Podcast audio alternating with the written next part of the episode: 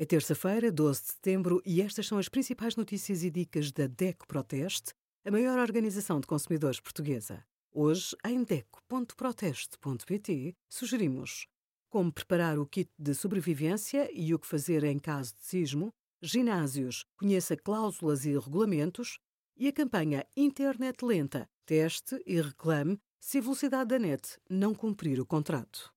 A perda auditiva pode manifestar-se em qualquer idade, mas a maior parte das pessoas vai perdendo capacidades de forma progressiva. Depressão, ansiedade e isolamento social são algumas das consequências de ouvir mal.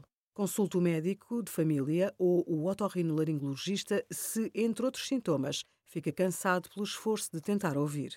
Tem dificuldade em ouvir ao telefone e em ambientes com ruídos, ou tem a sensação de que os outros estão constantemente a murmurar.